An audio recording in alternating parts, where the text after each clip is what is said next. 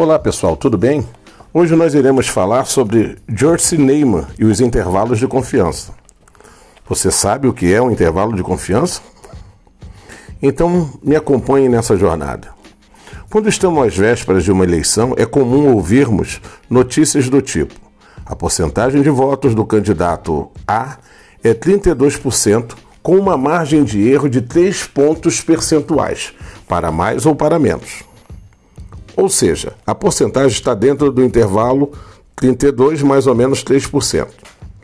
Esses intervalos, chamados de intervalos de confiança, são obtidos por meio de pesquisas de opinião feitas por amostragem, selecionando-se milhares de pessoas, mesmo que o conjunto de todos os eleitores seja de ordem de milhões. Assim, existem intervalos de confiança para diversos parâmetros populacionais, tais como porcentagem, média, variância, diferença entre as médias, etc. Vamos pensar num exemplo.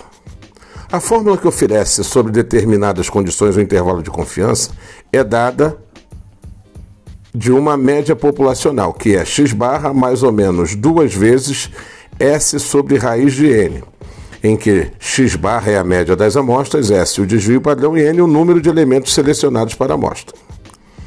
Um dos pioneiros no estudo dos intervalos de confiança foi George Neyman, ao lado de estatísticos de nome como Carl Pearson e Sir Ronald R. Fish e Ergon Pearson. George Neyman nasceu em abril de 1894 na cidade de Bendary, na atual Moldávia, ex-Rússia.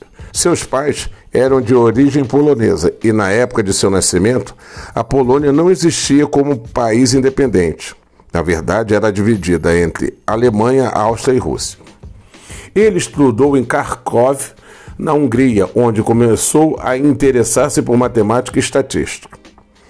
Obteve seu doutorado em 1924 na Universidade de Varsóvia, e sua tese versava sobre problemas probabilísticos aplicados a experimentos agrícolas. Ele também trabalhou até 1938 na Polônia, antes de emigrar para os Estados Unidos, e fez viagens com objetivos acadêmicos para a França e Inglaterra.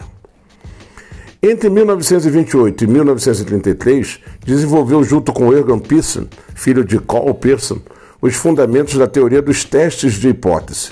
Sim, esses mesmos testes de hipótese que utilizamos hoje em pesquisas. Em 1934, Neyman desenvolveu a teoria da inspeção por amostragem, que forneceu as bases teóricas para a moderna teoria do controle de qualidade. Em 1938, ele ingressou na Universidade da Califórnia, em Berkeley, onde fundou o Laboratório de Estatística de Berkeley. Permaneceu como chefe do laboratório mesmo após aposentar-se em 1961. Apesar de sua aposentadoria, Neyman não diminuiu seu ritmo de trabalho, permaneceu em atividade até o fim de sua longa vida. E um grande número de seus trabalhos também chegou a ser publicado. Em 1966, recebeu do Reino Unido a medalha de ouro da Sociedade Real de Estatística. E em 1969, recebeu do presidente Johnson a medalha de ciência dos Estados Unidos. Neyman faleceu em agosto de 1981 em Berkeley, aos 87 anos.